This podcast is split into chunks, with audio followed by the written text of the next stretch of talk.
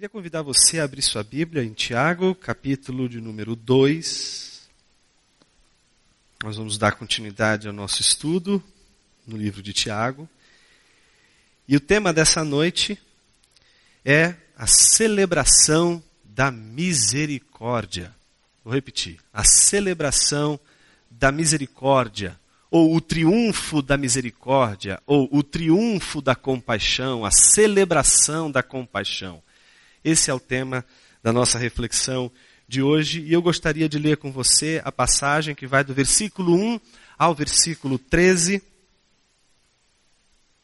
E em seguida nós vamos orar para que Deus nos abençoe nessa meditação da palavra de Deus. Capítulo 2 de Tiago, do versículo 1 ao 13, diz assim: meus irmãos, como crentes em nosso glorioso Senhor Jesus Cristo, não façam diferença entre as pessoas, tratando-as com parcialidade. Suponham que na reunião de vocês entre um homem com anel de ouro e roupas finas, e também entre um pobre com roupas velhas e sujas. Se vocês derem atenção especial ao homem que está vestido com roupas finas e disserem: Aqui está um lugar apropriado para o Senhor mas disserem ao pobre: Você, fique em pé ali. Ou, sente-se no chão, no chão, junto ao estrado onde ponho os meus pés. Não estarão fazendo discriminação, fazendo julgamentos com critérios errados. Ouçam, meus amados irmãos, não escolheu Deus os que são pobres aos olhos do mundo, para serem ricos em fé e herdarem o reino que ele prometeu aos que o amam. Mas vocês têm desprezado o pobre.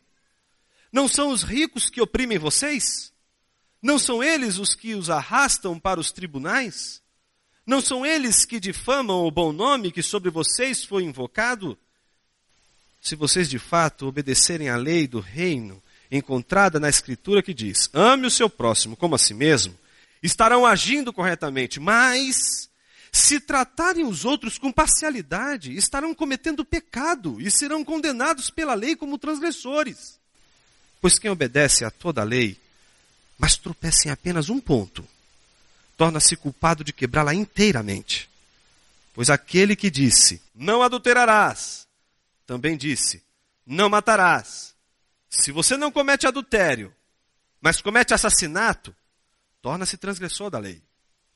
Falem e hajam como quem vai ser julgado pela lei da liberdade, porque será exercido juízo sem misericórdia sobre quem não for misericordioso. Vamos repetir juntos? A misericórdia triunfa sobre o juízo. Mais uma vez, a misericórdia triunfa sobre o juízo. Vamos orar, irmãos. Senhor Jesus, mais uma vez estamos aqui orando depois de cantarmos ao Senhor, depois de lermos um salmo que mostra quão a gente, como a gente pode ser pretensioso, presunçoso, ao ponto de achar que somos tão importantes e ao mesmo tempo desprezarmos quem está do nosso lado. Nós cantamos, ó Deus, hoje aqui, pedindo que o Senhor nos ensine a amar o nosso irmão, a olhar com os teus olhos, perdoar com o teu perdão. Por isso, nessa noite, uma noite em que podemos nos reunir em Teu nome para te louvar, queremos nos posicionar diante da Tua palavra. Eu quero lhe pedir, meu Deus, que o Senhor nessa noite nos visite mais uma vez e que o Teu Santo Espírito mais uma vez ilumine nosso coração, para que haja em nosso coração, ó Deus, o Teu amor que lança fora todo medo e que ao mesmo tempo transforma o nosso coração ao ponto dele refletir a tua glória. Que o Senhor possa receber esse momento de reflexão, assim nós oramos. Em teu nome. Amém.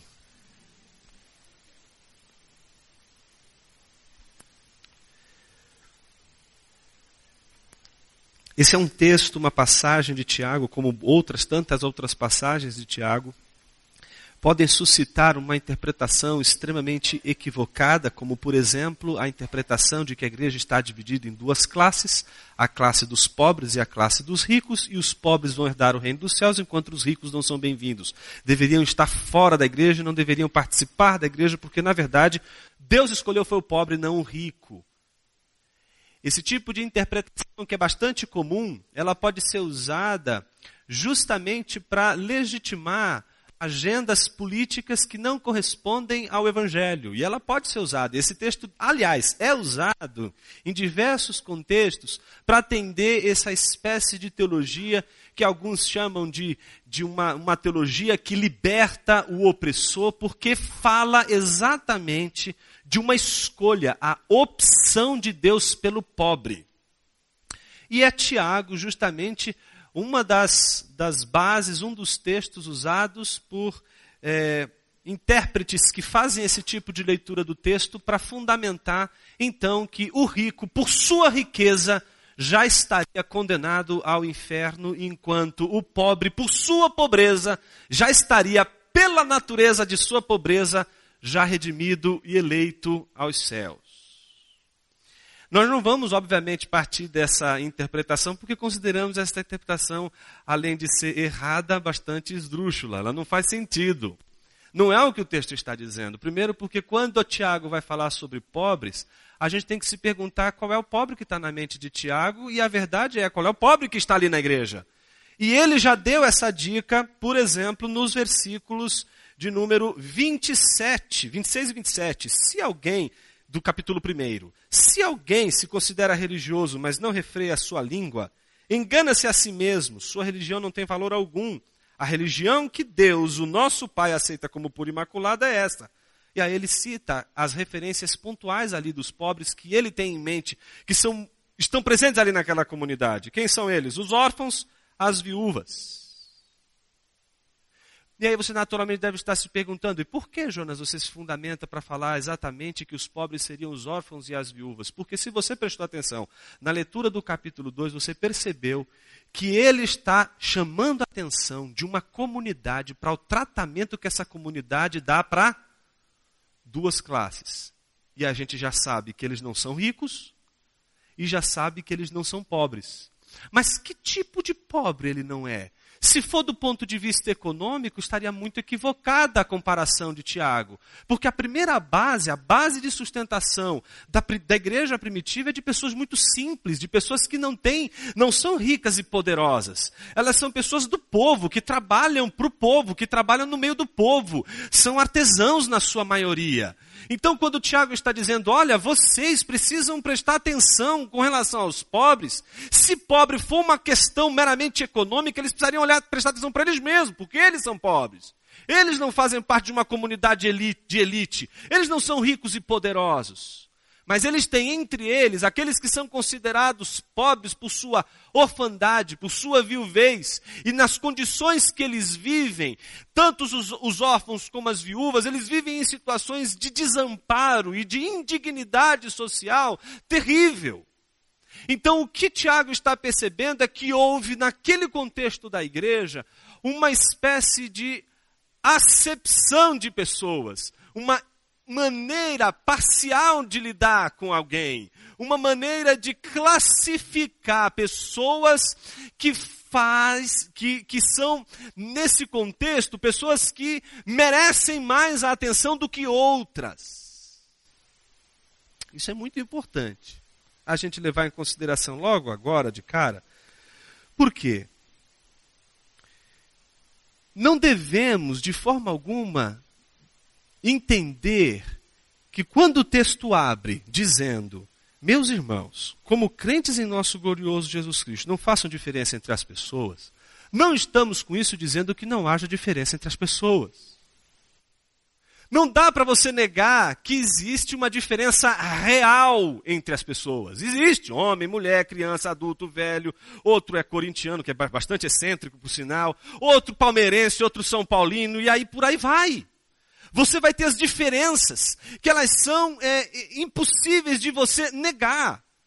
Basta a gente tomar um café, conversar sobre alguma coisa, algum assunto, política, religião, cinema, arte, seja lá o que for, e a gente vai perceber afinidades e ao mesmo tempo hum, distâncias, porque eu não, não, já não gosto desse, dessa, dessa maneira de ver o problema. Ah, eu acho que essa maneira de você lidar com a situação não é muito legal. E a gente começa a perceber que existe a possibilidade de a gente perceber realmente diferenças diferenças reais. Mas a gente não lida apenas com diferenças reais. Existem diferenças que são ideais.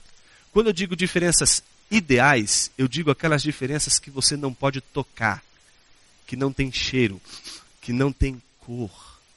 Elas são produto da nossa mente.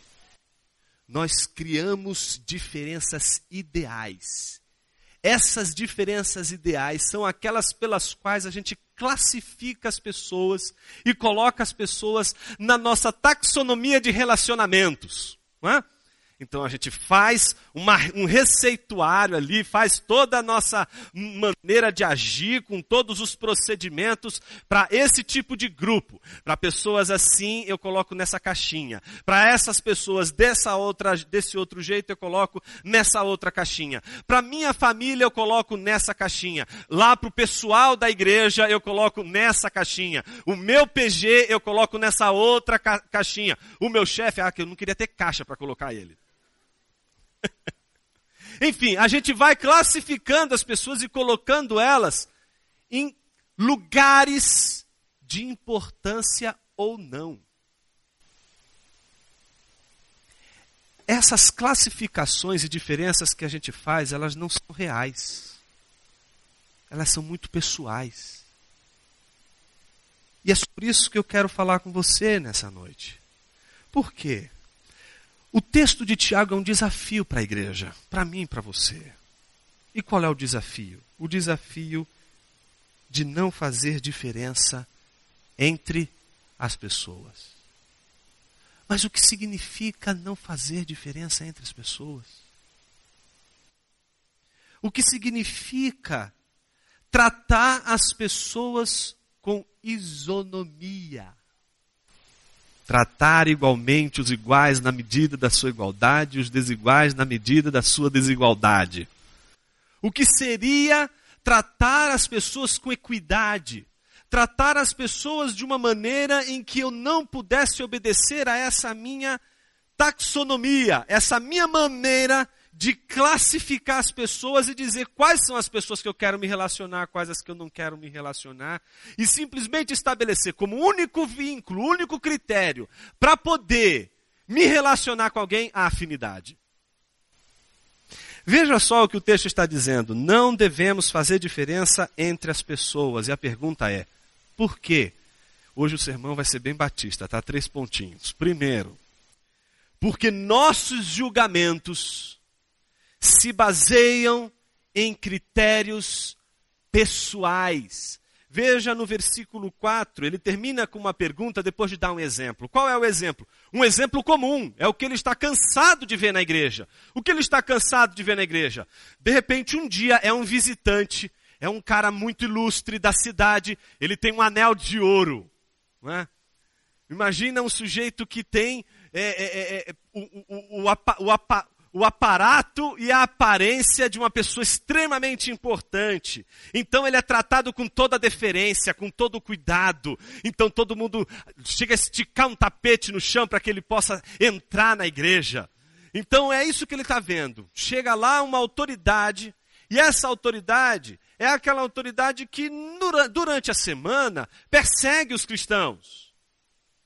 É a autoridade. A gente pode pensar um político, por exemplo, que no domingo está na igreja fazendo, tentando fazer seu lobby para votação de irmãos ou conseguir votos de irmãos, não é? Para o seu, o seu, o seu plano, de, o seu plano de, de ascensão política, mas no meio da semana ele não se preocupa com absolutamente ninguém da igreja, porque ele não está preocupado com igreja nenhuma. Pelo contrário, ele persegue os cristãos, persegue as pessoas, porque ele não tem nenhuma preocupação com isso. Entretanto, o que, que Tiago notou? Que essa pessoa, quando chega na igreja, todo mundo fica, não é? é? querendo servir, querendo é, chegar perto dessa pessoa, afinal, é uma pessoa influente, uma pessoa importante, vamos nos aproximar dela. O que, que será que ela, ela pode ter alguma coisa para nos ajudar? Ela pode ser uma pessoa importante, uma peça importante na nossa, na nossa orquestração. Então vai ser importante, então vamos cuidar dessa pessoa, vamos tratá-la com toda a deferência possível. Mas ao mesmo tempo, o que Tiago nota é que tem um órfão que não consegue um lugar para sentar. E ele chegou mais cedo. E ele é obrigado a sair do lugar. Porque exatamente chegou essa autoridade. E quando ele se levanta para sair, ele é manco. Ele tem que sair, dar lugar para o sujeito mais rico sentar. E ele tem que sentar porque esse sujeito mais rico é uma autoridade. Então, porque ele é autoridade, ele é obrigado a sair do seu lugar que ele chegou mais cedo e que ele estava ali já há muito tempo. Então chega lá, não é? Dá licença, sai daí, gente, é, esse, esse lugar não é para você. Ou então uma viúva, ou seja lá o que for, se tem ceia ou coisa do tipo, toda a alimentação primeiro é para ele. Depois, se sobrar, pega alguma coisa para vocês. É esse olhar que causou indignação em Tiago e fez Tiago fazer uma pergunta. A pergunta é a seguinte, do versículo 4. Vocês não estarão fazendo discriminação, fazendo julgamentos com critérios errados. E aí a NVI, ela facilitou a nossa interpretação, critérios errados. Mas no, no texto original, o que está sendo dito ali é os juízos, é? os julgamentos com critérios em si mesmo, critérios subjetivos critérios pessoais, critérios fechados em apenas um olhar para si mesmo, egocentrado. Então veja o que, que Tiago está dizendo. Vocês estão julgando essas pessoas a partir de parâmetros meramente pessoais, subjetivos. Em outras palavras, vocês julgam, estão julgando as pessoas pela sua aparência. E é muito interessante como isso é, é, é, é real. É? É, eu acho que uma das coisas mais incríveis que a psicologia ajudou a gente a entender e a compreender é o sistema de vinculação que a gente é, elabora consciente e inconsci inconscientemente quando a gente conhece alguém. É sempre assim, não tem jeito. Você conhece uma pessoa pela primeira vez, você tem aqui, parece que um gatilho que na hora já se aciona para você tentar associar essa pessoa a alguém. Não tem como, é inevitável. Você tem que associar essa pessoa a alguém. Se, por exemplo, você, vai, você é, um, é, é, é um professor, ou é um, um, um, empresário, ou é um advogado, seja lá o que for, vai encontrar alguém pela primeira vez. Se essa pessoa olha para você e diz assim: caramba, esse cara me lembra um professor de matemática que eu odiava. Meu amigo, você já tem 99,9% de uma, de uma pessoa contrariada a você. E por quê? Porque ela não te conhece, e realmente ela não te conhece, não, não sabe quem é você. Mas as associações que ela faz já são suficientes para te distanciar dela, ela sendo consciente disso ou não. Por isso que, por exemplo, uma das coisas que a gente estuda em pedagogia, que é uma das bênçãos de estudar pedagogia, é descobrir isso, que a primeira coisa mais importante que um professor deve desenvolver com seu aluno, e eu acredito que um pastor deve desenvolver com a sua comunidade, um, um, um discipulador tem que desenvolver no seu discipulando, um mentor no seu mentoreado, é vínculo não é o conteúdo, não é ensinar logo de cara. Porque ninguém ensina nada sem antes criar um vínculo, um canal, para que o ensino possa ocorrer, para que a, a, o entendimento possa ocorrer. Então, a primeira coisa importante é o vínculo. As pessoas têm que criar um vínculo. Porque enquanto não cria esse vínculo, se o vínculo é negativo, a gente pode falar o que for, pode dizer o que for, nunca a pessoa, ninguém vai ouvir. E isso acontece porque somos assim. Criamos esse, essa espécie de classificação, e aí conhecemos uma pessoa num primeiro momento, se ela tem um jeito de falar que lembra uma pessoa que a gente odiava, acabou. Se é uma pessoa que lembra um jeito de uma pessoa formidável na nossa vida, mesmo que seja um mau caráter, você vai abraçar essa pessoa logo de cara e vai dizer que pessoa maravilhosa. Isso acontece porque nós temos uma coisa chamada memória, e a memória faz com que a gente classifique nossas experiências. Isso, meus irmãos, acontece no mundo dos negócios, acontece no mundo da vida. O tal do network não é outra coisa senão uma tentativa de a gente conseguir sempre fazer escolhas de eh, situações, contextos e pessoas que nos serão úteis em diversas circunstâncias, em diversos momentos estratégicos. Então, o mais importante é pensar como essas pessoas poderiam nos servir, nos serem úteis. Essa maneira é um critério para julgar as pessoas, mas eu quero que você entenda nessa noite que se trata de um, um, critério pessoal, subjetivo, seu. Faz parte de você, de sua história. Você idealiza alguém, olha para alguém e diz assim: parece o meu professor de matemática que eu odiava. Mas o professor de matemática é uma pessoa, e essa que está diante de você é outra totalmente diferente. O Tim Keller diz uma coisa muito interessante. Ele diz assim: você sempre casa com a pessoa errada. E ele diz isso por quê? Porque você idealiza. Você sempre idealiza. E aí passa o primeiro mês, o segundo mês. Hum, então, ai pastor, foi tão bonito o casamento, mas agora ele parece que virou um ogro. O que, que foi? Ah, mas ele mudou tanto. Ele era tão carinhoso, abria não é, a porta do carro para eu entrar. Hoje ele nem olha mais, não faz nenhum ano que a gente está casado, pastor. E a gente fica desesperado porque a pessoa é a mesma. É a mesma pessoa, ela não mudou, é a mesma. Talvez o que tenha mudado seja a maneira como essa pessoa tem lidado ao longo da vida, porque isso que acontece o tempo todo. Estamos mudando. E não só isso. Nós, quando nos relacionamos com pessoas, nós construímos imagens e projetamos essas imagens nas pessoas e queremos que essas pessoas caibam dentro dessas imagens. Tiago tem um problema, e o problema é que uma igreja toda está fazendo acepção de pessoas e classificando essas pessoas com base em seus critérios pessoais, elas são egocentradas. Por isso, primeira coisa, vocês não devem fazer diferença entre as pessoas, vai dizer Tiago, porque nossos julgamentos se baseiam em critérios pessoais e egocentrados. A gente precisaria mudar o critério do nosso julgamento. E talvez um exemplo bíblico que nos favoreça muito compreensão disso seja aquele momento em que, quando é, Deus resolve, depois de todas as atrocidades que Saul fez, levantar um novo rei em Israel, o que a gente vê de extraordinário é Deus chamando Samuel para ungir um dos filhos de Jessé. E aí, quando Samuel chega lá, ele olha o primeiro. O primeiro tem cara de pastor, quer dizer, de rei.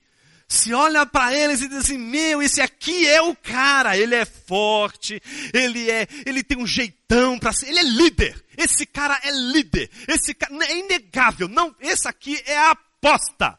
Esse cara vai ser o rei de Israel, porque ele tem tudo, tem todos os qualificativos para ser rei, não falta nada nele, ele tem tudo que é necessário para que seja um rei. Achamos o homem, ele é o rei de Israel, ele tem tudo para ser aquilo que, nossa, a gente tanto esperava de um rei. Olha, Saul já não faz mais falta, a gente tem agora Eliabe. E aí, quando ele vai lambuzar o homem com óleo, Deus fala: não, não, não, não, não, para, para, para. O Senhor, como assim? A gente acabou de achar o rei. Não, filhinho, não é esse o rei, não. Eu disse um filho da casa de Jessé, mas não é esse, não.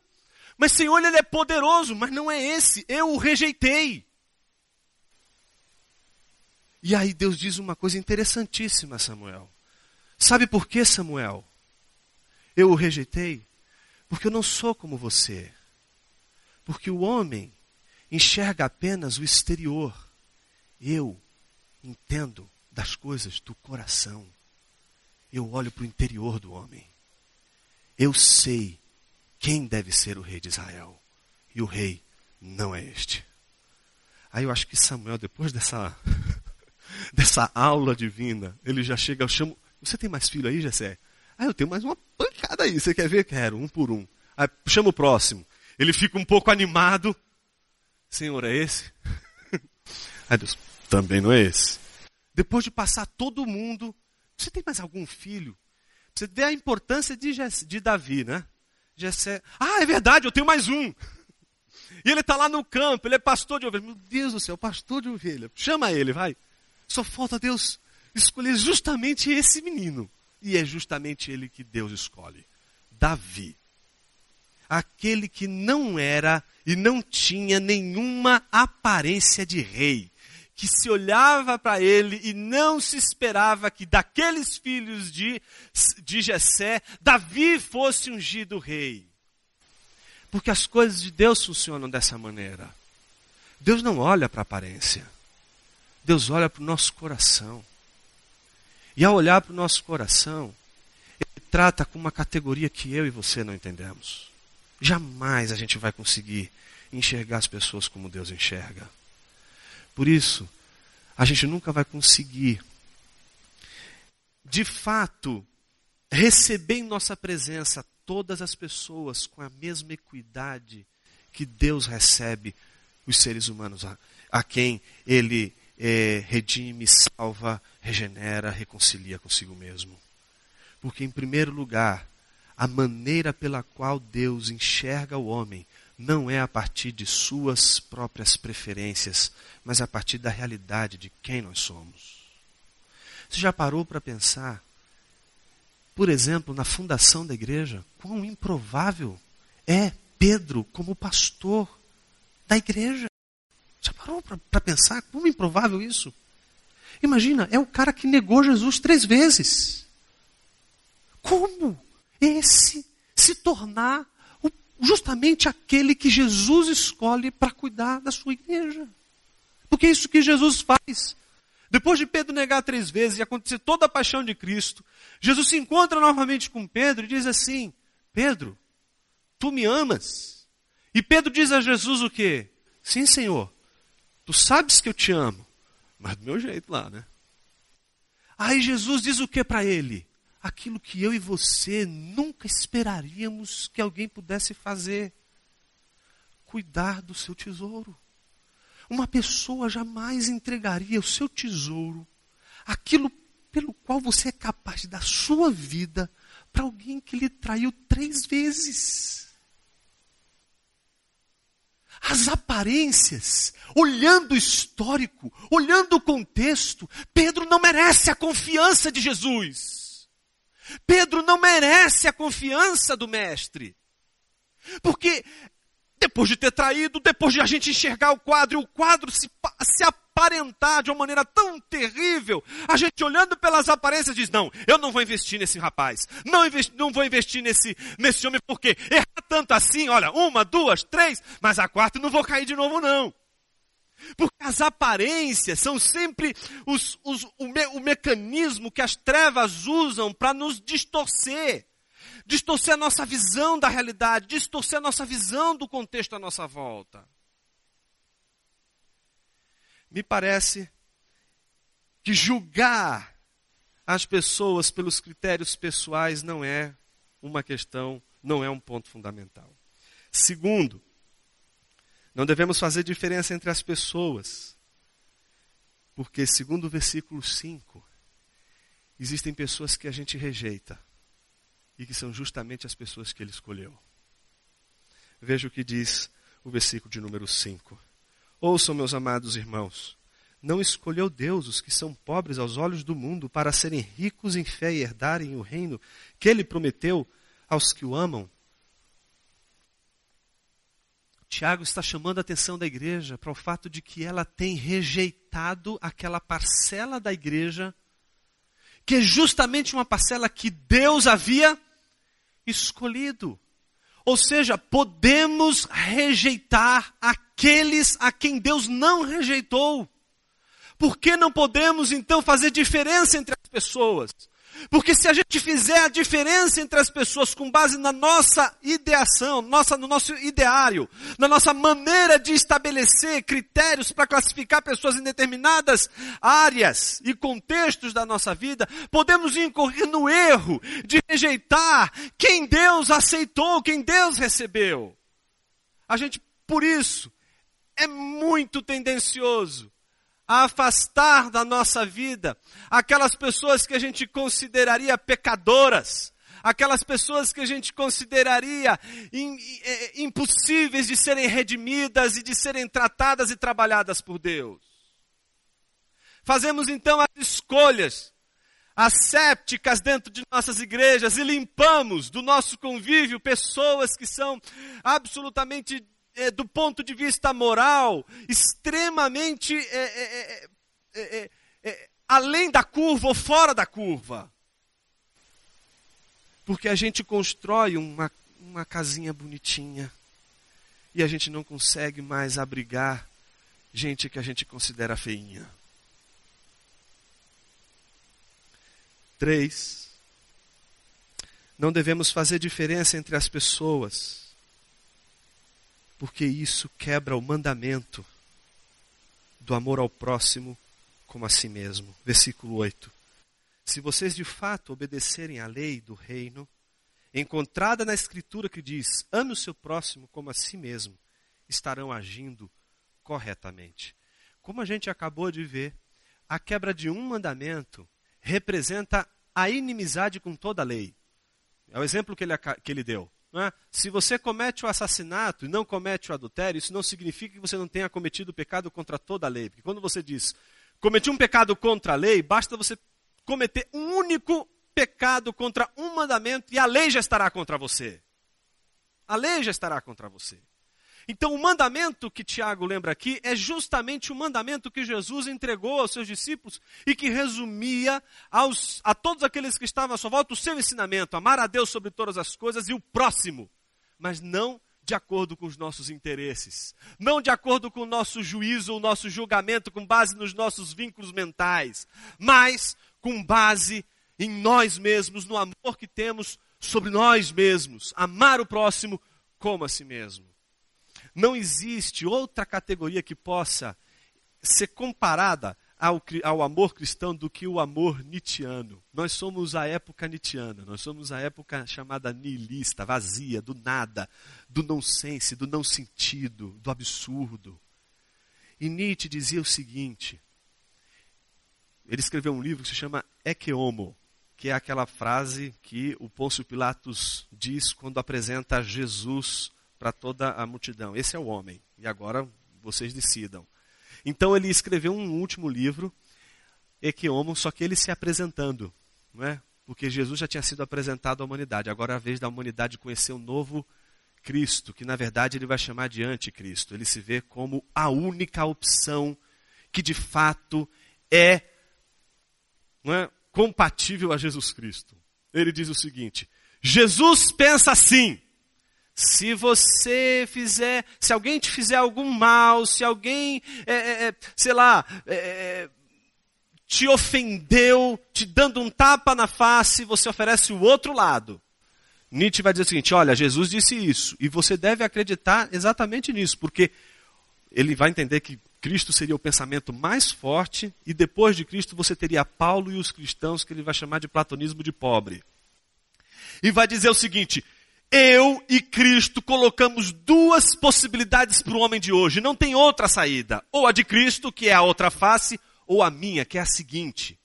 Se o outro te der um tapa na cara, você vire um murro na cara dele, porque quem vencer vai ser o mais forte. A única relação que importa para o homem é a relação dos mais fortes. Os mais fortes têm que dominar a sociedade e os mais fracos têm que ser eliminados. Os mais fracos têm que ser, tira têm que ser tirados do caminho. Como pode? O cristianismo é uma religião da covardia. Porque faz com que o forte, o poderoso, quando toma um tapa na cara, ofereça o outro lado. Rapaz, você é mais forte. Então impõe a sua força sobre o outro que é mais fraco que você. São as duas opções que a gente tem hoje.